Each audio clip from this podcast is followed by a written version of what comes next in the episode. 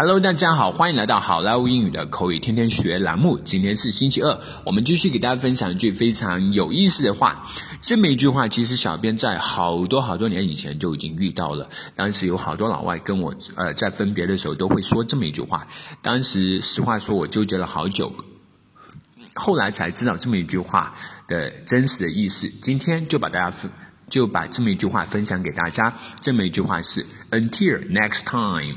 Until next time, until next time，下次见，再见的意思。其实从字面上来看，这个字 until, u n t i l, until，它是一个介词，直到的意思。Next time 就下一次，until next time 字面意思就是呃，直到下一次，也就是下次见的意思。Until next time。有的时候它也会有个变形，叫做 until then 啊，就是那时候见。until then 也是再见的意思。until next time，下次见，再见。好，接下来我们来看一个 dialogue。Jack, I must be off now. Alina's waiting. Jack，我现在得走了，Alina 在等我呢。Oh, what a shame! We barely get to talk to each other. 哦，太可惜了，我们还没怎么聊呢。 Yeah, but I'm worried about her. Maybe another time. 是啊，我担心她呢，但是要不改次？Sure. Until next time.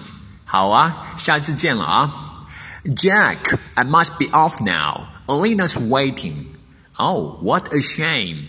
We barely get to talk to each other. Yeah, but I'm worried about her. Maybe another time? Sure. Until next time.